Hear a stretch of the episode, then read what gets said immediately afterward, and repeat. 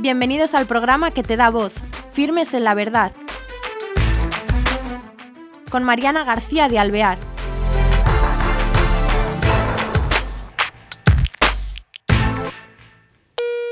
Hola queridos oyentes, bienvenidos a este nuevo programa de Firmes en la Verdad. Tenemos hoy con nosotros a Enrique García Máiquez y él es licenciado en Derecho por la Universidad de Navarra es profesor de enseñanza secundaria, especialidad en formación y orientación laboral. Ha sido jefe de estudio en el Instituto Virgen del Carmen y bueno, desde el 2013 hasta ahora, ¿no? Y sí, sí, sigo siendo. Sigue siendo. Y bueno, lo traemos con nosotros porque él, bueno, escribe, ha escrito varios libros, escribe poesía, ¿no? Después, eh, bueno, de escritura todo lo que haya, porque escribe prosa, poesía, traduce. Entonces es, em, la verdad, un autor digno de tenerse en cuenta para nuestros libros, nuestras lecturas. Pero hoy lo traemos porque él ha traducido a Chesterton y eh, es el tema por lo que lo invitamos con nosotros. ¿Por qué Chesterton cobra más fama, una fama creciente hoy día? a Chesterton le pasa como a Domingo, el personaje del hombre que fue jueves, que, se empieza a gigantar, empieza a ser cada vez más grande y más grande, y, es muy interesante pensar por qué. Pues, primero, por un motivo, mm, yo creo, muy simpático, que es que la literatura humorística desenfadada, en un principio a los contemporáneos siempre le parece menor que la sesuda, la de los grandes profesores, la de los escritores campanudos. Pero con el tiempo el humor es un gran conservante de la literatura y perviven mejor los autores eh, sencillos y, humildes. Pero luego es que yo creo que, Chesterton acierta muy bien en el diagnóstico del mal de nuestra época. Él dice que, en nuestra época la herejía no será eh, dogmática, sino será una herejía moral, que el peligro no estaba tanto en Moscú como en Manhattan, y, y detecta muy bien cuál iba a ser el combate ideológico de este tiempo, de una manera casi, casi profética. Y luego no solo da bien el diagnóstico, sino que da muy bien eh, las dosis de, medicina que hacían falta, que era detectar con humor las contradicciones propias de este mensaje anticristiano y no desesperarse, sino dar un mensaje de esperanza. Es lógico que crezca porque es que acertó lo que venía y acertó con el remedio a lo, a lo que venía. Quería preguntarte, antes de nada, centrar, porque habrá gente que no ha oído hablar de Chesterton. Vamos a centrarnos y un poco de presentación biográfica de Chesterton, para aquellos que no sepan de quién estamos hablando. Sí, bueno, Chesterton es un autor inglés que nace en el, en el último cuarto del siglo XIX y hace toda su obra creativa en, el primer tercio del siglo XX muere en 1936 y bueno, eh, es un autor converso, él empieza sin ser cristiano, se convierte al cristianismo y luego finalmente se convierte al catolicismo en un proceso muy apasionante y a la vez muy lento. Y, bueno, eh, es un escritor total, escribe poesía, pero también escribe novela, eh, ensayos, artículos, y es un gran conferenciante y es una gran figura intelectual y casi mediática de, vamos, mediática de entonces en Inglaterra. Tiene una influencia muy grande. Has eh, aludido eh, una conversión lenta al catolicismo. Nos gustaría que incidieras un poco en ello. Sí, eh, es muy bonito. Yo siempre pienso, me acuerdo de Carlos Puyol, el, lector catalán, que tiene un libro fantástico que son Siete conversos católicos. Que la tesis del, del libro, del ensayo de Carlos Puyol, es que igual que hay muchas moradas en la casa del Padre, hay muchos caminos para llegar. Dice que, cada conversión es un mundo es, distinta. Entonces, él habla de siete conversos muy diferentes, conversiones muy distintas, de la más intelectual a la más pasional, la más desgarrada, la más apacible. Y, y, bueno, y Chesterton sería un caso típico de conversión atípica, porque él no se cae del caballo como San Pablo, sino que es una manera muy lenta y casi yo me atrevería a decir, o a mí me gusta jugar con esta idea, que a él le convierten los tres enemigos del alma, el diablo, la carne y el mundo. Porque él dice que su primera conversión al, al deísmo, a, la existencia de Dios, fue gracias al diablo, estaban jugando a la Ouija y, notó que realmente existía el mal, que era una cosa horrible. Pues si existe un ser malo, tiene que existir un ser bueno. Entonces contaba la broma de que el demonio le convirtió a creer en Dios. Luego eh, su conversión al cristianismo fue su noviazgo con Francis Block, que era una anglicana practicante y fervorosa. Eh, él se había convertido él creía en Dios, pero no en el rito ni en la iglesia, incluso en algún artículo ya. Y el trato con la iglesia de su, de su mujer le llevó a convertirse, a convertirse al anglicano. Y luego él, se fue acercando cada vez más a la iglesia católica, tanto que era hacía conversos al catolicismo sin ser católico. O sea, se convierten al catolicismo muchos amigos suyos sin que él se atreva o sin que él quiera dar ese paso que hay muchas razones. Una de ellas es que su mujer era una anglicana muy fervorosa y temía darle este disgusto. Y al final lo que le convierte quizá al catolicismo es el mundo, ver que la verdadera respuesta a los problemas del mundo la daba la iglesia, la iglesia católica. Mucho más y, que era más fiel a la doctrina original de Cristo. Entonces, vamos, eh, una conversión que duró casi 30 años. Un proceso de conversión. Sí, sí, sí y mm, él em, tenía ideólogos rivales, ¿no? Pero me lograba, yo no soy por su humor inglés, por cómo sería llevarse bien con los rivales, ¿no? Que quizá hoy día, por ejemplo, en contraste con lo que hoy día existe, que tenemos esos sitios donde se insulta, se mal habla del, ¿no? Se, mm, se, se critica, pero mal. Y entonces él lograba llevarse bien con los rivales. ¿Por qué? ¿Cómo lo hace? esto, es fascinante. Además, yo creo que, en tu propia pregunta has dado una clave que es el, propio humor inglés y también que él era muy, muy irremediablemente simpático. Eso, eso, hay un don, un don natural. Yo creo que, hay una razón de fondo muy, católica y, de haberse impregnado muy bien de la doctrina. Primero porque eh, él, él tiene muy clara esta idea atomista de Santo Tomás de Aquino de que allá donde hay ser hay bondad, porque el, ser es la creación de Dios. Él tiene una habilidad enorme para detectar eh, la, bondad, la bondad de todo. Y se lee en sus artículos que sabe ver siempre el lado luminoso de cualquier argumento, de cualquier, de cualquier situación. Y por otro lado también asume muy bien esto de que todo lo que sea verdad viene de Dios. Sea, que yo estoy discutiendo con alguien, ese alguien dice una verdad, dice hoy hace muy buen día, y ese y es verdad hace buen día y Chesterton enseguida reconoce que ahí el Espíritu Santo le ha iluminado a decir una verdad. Está siempre viendo bondades y verdades en, los enemigos. Luego es muy interesante porque eso no le hace ser un, contrincante ideológico muy duro y, desarmar a los, a los contrincantes, pero eh, el contrincante ideológico siempre detecta que hay alguien que le valora y que le, y que le va a reconocer cualquier verdad que diga. Desde luego, ese es un punto, eso es como un don que tiene él, que es impresionante del que tendríamos que aprender, ¿verdad? Porque qué diferencia hay cuando le das a tu, a tu enemigo, entre, entre comillas, pero si a la persona con la que tienes una diferencia le buscas algo bueno, qué, diferente sería vivir así, buscándole lo, positivo, dándole espacio, ¿no? Para la otra persona es como una manera de amar, ¿no? Claro, eh, Chesterton tenía esta, esta capacidad de desarmar al contrario. ¿no? Yo sabía que como dijese una verdad, Chesterton rápidamente se iba a. Sí, sí, Y otra, que, otra cosa, el sentido del humor de Chesterton al que tú tanto aludes es humor inglés o como, como que es agudo, es eh, en su forma de vivir también o es solamente en lo escrito. Era, mm, ¿Lo tenía en su vida? Claro, bueno, eh, eh, es graciosísimo. El anecdotario de Chesterton daría para, para otro libro, ¿no? Él, estaba muy, muy gordo y siempre gastaba bromas con eso, decía, no, a lo mejor empezaba una conferencia diciendo, no, yo no estoy tan gordo, es que el micrófono me amplifica.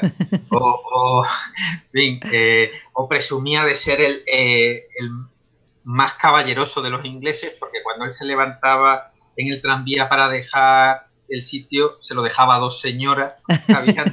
simpático. Eh, eso, muy, muy simpático. Yo creo que, que hay parte de, de sentido de sentido del humor muy inglés que, parte siempre de, reírse un poco de uno mismo más que del, del contrario, pero que en Chesterton iba acompañado de una auténtica, de una auténtica humildad. Tiene una humildad impresionante. Y él había dicho que los ángeles son capaces de volar porque se pueden tomar a sí mismos a la ligera.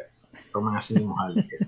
Esta humildad que, que, es muy impresionante, que también tiene un punto teresiano de estar en verdad, porque eh, Chesterton decía que él no había escrito ningún libro bueno, pero que se había tenido muchas ideas excelentes. Esta humildad de reconocer que sus libros no, que son estupendos, pero, pero sí a la vez que tenía ideas muy buenas como las. Y luego hay una cuestión un tanto de, estilo. Borges, el escritor argentino, que ha hecho mucho porque los hablantes de español amemos a, a, Chesterton, decía que lo hermanaba a Gómez de la Serra. Yo creía que era una, un poco una frivolidad, pero luego me he dado cuenta que es que eh, Chesterton escribe con greguerías también, con unas imágenes muy visuales. Él había querido ser pintor y tiene una, siempre unas imágenes que parecen casi humor gráfico. Bueno, también es muy gracioso por su propio estilo. Y de entre sus libros, por ejemplo, para que nos esté viendo también o escuchando, eh, ¿qué recomendarías tú, por ejemplo, a un joven sobre Chesterton? Eh, esta pregunta me, encanta, que me, que me la hagas porque porque creo que Chesterton tiene una obra tan amplia que hay que ver a quién se le recomienda, no vale como de otros autores que bueno, te recomiendo este porque es su mejor libro. De Chesterton hay, hay muchos libros. Yo, yo recuerdo que de joven leí, además me acuerdo de, de esa lectura especialmente bien, en casa de mis abuelos el Napoleón de Nottingham. Y, es verdad que tiene una épica y a la vez un misterio que tú no sabes bien por qué, pero que te entusiasma. Eh, quizá un joven es una novela que, está muy bien por, la épica que, tiene. Luego también depende de lo que uno vaya buscando, porque si uno va buscando cargarse de argumentos para defender la fe, claro, su libro claramente es ortodoxo, que, que es el mm. ensayo que él escribe eh, para defender la fe antes de ser católico, pero es un libro profundamente católico. Claro que para cualquier joven o cualquier adulto, pero vamos, que no es aburrido para un joven tampoco y te responde a muchas verdades de fe, ¿no? Bueno, Ortodoxia es el libro que yo más regalo a, mi, amigos que tienen dudas o que tienen inquietud, porque sí, efectivamente, es muy, es muy deslumbrante. Pero a lo mejor, eso, un joven de 16 años mejor que lean Napoleón de Noche. Muy bien. También hay gente que quiere conocerlo como escritor. Las, novel, las novelas policíacas de Father Brown ah, son extraordinarias. sí, que agudas, que, entretenidas, que amenas, se ven volando. Y revolucionaron el género policíaco. Chesterton tenía tanto genio que él la escribe cuando necesitaba dinero, decía, vamos a escribir un Father Brown, porque eso sí lo vendía con facilidad, y sin embargo, eso que le escribía un poco en los márgenes de su vida intelectual, revoluciona completamente la novela policial. Pero es curioso eh, porque muchas veces los jóvenes dicen, ay no, el padre Brown, eso será de un cura. Digo, no, no, es que, es que no tienen, al revés, si es que es apasionante, es que se te lo bebes, empiézalo, ¿no? ¿no? Eso, bueno, y, la resolución de los problemas es de una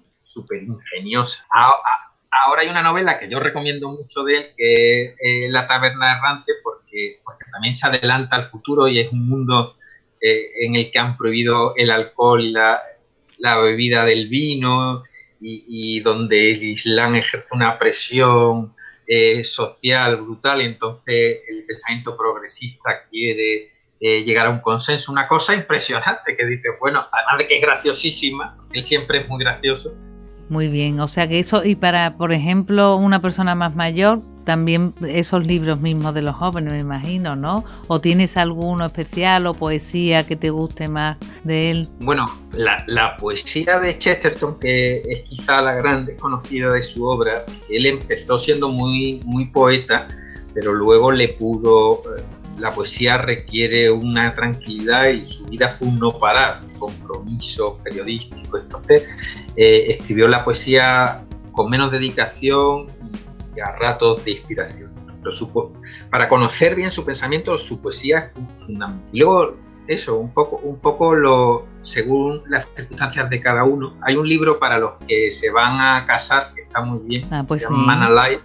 ¿Cómo se llama? ya, eh, es que la novela se ha traducido, pero no se ha traducido el título. El ah. título sería El hombre vivo. El hombre, Man Alive.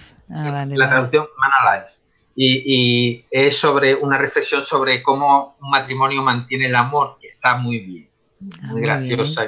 Muy bien, y otra cosa, eh, tú has preparado una colección de aforismos de Chesterton, ¿no? Eh, y está a punto de salir. Quería yo que nos hablaras de ella, pero lo curioso es que Chesterton no escribía aforismos. Entonces, ¿cómo explicas esta paradoja? Sí, yo, yo, yo me, vamos, me hace muchísima gracia esta, esta paradoja porque Chesterton, que no escribió aforismos, ni uno, quizás sea el único género literario que no, que no practicó, sin embargo, eh, se está convirtiendo en un autor de aforismos, están continuamente en las redes sociales, en Twitter, muchísimos columnistas de prensa citamos frases de Chesterton. Eh, bueno, eh, esto se debe en parte a su estilo, que él escribía a fogonazos, como hemos dicho antes, y Felipe Benítez Reyes dice que él nunca ha leído a Chesterton sin un lápiz, porque hay muchas frases para subrayar, y esas frases que subraya son sus. Y también se debe a su enorme coherencia ideológica y tal, porque eh, él en cualquier frase que escribiese sobre cualquier cosa dejaba encerrada como la semilla de su pensamiento, de su visión del mundo, que, es lo propio del aforismo, ¿no? que en una frase esté una visión del mundo. Se junta eh, esta mezcla de un estilo muy vivo, de frases muy poderosas, muy redondas, y a la vez esta visión intelectual muy coherente, salen aforismos por, toda, por todas partes. El libro va a tener más de 500 páginas. O sea, que va a ser, o sea que va a ser de mucho trabajo, ha sido de mucho trabajo, pero mucha profundidad por tu parte, ¿no? Para, para sacarlo, para disfrutar, que habrás disfrutado. Y, bueno, ¿cuándo va a salir? ¿Cuándo lo vamos a tener? Bueno, yo lo tiene ya la editorial y yo no y yo todavía no he corregido pruebas. Pero ¿y el título cómo lo llamas? Lo, lo voy a llamar con una con una frase de Chesterton que es un puñado de ideas excelentes que eh, efectivamente te lo, te lo conté antes, porque eh, él, decía eh, eso, mi obra no vale demasiado, pero sí he escrito un puñado de ideas excelentes. Qué bonito. Oye, lo que sí encuentro que un libro de aforismos es muy práctico para cualquiera, ¿no? Es como un libro que tienes ahí, puedes cogerlo por cualquier lado, ¿no? Porque ¿cómo lo organizas? ¿Cómo...? Bueno, ahí yo lo organicé cronológica, cronológicamente, o sea, libro tras libro, pero el editor se empeñó en que lo organizase eh, por temas, precisamente para hacerlo más, más útil. Y tengo que reconocer que tenía razón el editor, que ha quedado muy bien, muy bien por, por tema. Que hay una serie de temas universales, Dios, la iglesia, el humor, eh, la historia de Inglaterra, y, y poniendo los aforismos en cada uno de sus temas y diciendo de que, a qué libro pertenece, ¿no? para que el lector esté tranquilo de que tal derroche de genio está realmente ubicado en la obra completa de Chester. Qué bien. Bueno, pues eh, lo esperamos con ansiedad, a ver cuándo, cuándo sale al mercado. Y ya para terminar, nos quedan cuatro minutos. Eh, ¿Cuál para ti ha sido el legado de Chesterton y su influencia? Hoy día, bueno, hasta nuestros días. Sí, eh, vamos, realmente eh, es impresionante la cantidad de conversos que, que, ha hecho Chesterton. Y, además de los conversos, a mí que, no soy converso, que soy católico de, nacimiento, eh, pienso que también que esa historia no se suele contar la cantidad de firmeza en la fe que ha producido Chesterton entre los católicos de cuna. Que, está muy bien los conversos, pero los de siempre también necesitamos nuestro, nuestro apoyo. Y eso se ve muy bien en la historia de Inglaterra porque produjo una explosión de conversiones y sobre todo mm, de algo muy importante que, que señala Borges y que, que yo creo que, que, vuelve a acertar. ¿no? Borges dijo que la gran revolución de Chesterton fue que la ironía, el sentido del humor, la guasa corrosiva, eh, se cambió de bando. Eh, la había usado Voltaire y los franceses para atacar a la iglesia. Chesterton consigue darle la vuelta y usarlas para defender, para defender a la iglesia. Y también les dio, además de esta cosa juvenil y divertida de la fe, un gran prestigio literario. Ser una figura tan importante, pues ningún lector de Chesterton tendrá nunca ningún complejo intelectual frente a nadie, ¿no? Como habíamos antes, lo respetarás, verás las verdades que dice, las bondades que tiene, pero nunca te sentirás con complejo de inferioridad intelectual ante, ante nadie. creo que, que el humor y la seguridad en la fe son dos cosas impagables. Qué maravilla, pues muy bien, pues eh, con eso nos quedamos. Muchas gracias por haber estado con nosotros y bueno, eh, esperamos profundizar eh, con Chesterton y reavivar lo que es el ingenio, el conocimiento de nuestra fe, la alegría de vivirla sin complejo, ¿no? Y disfrutando con pues este... Muchísimas, gracias, porque a mí toda oportunidad que me deis de hablar de Chesterton es un regalo que me hacéis. Pues muchas gracias, ¿eh? Hasta otro día entonces, quién sabe. Eso, un abrazo. gracias, un abrazo.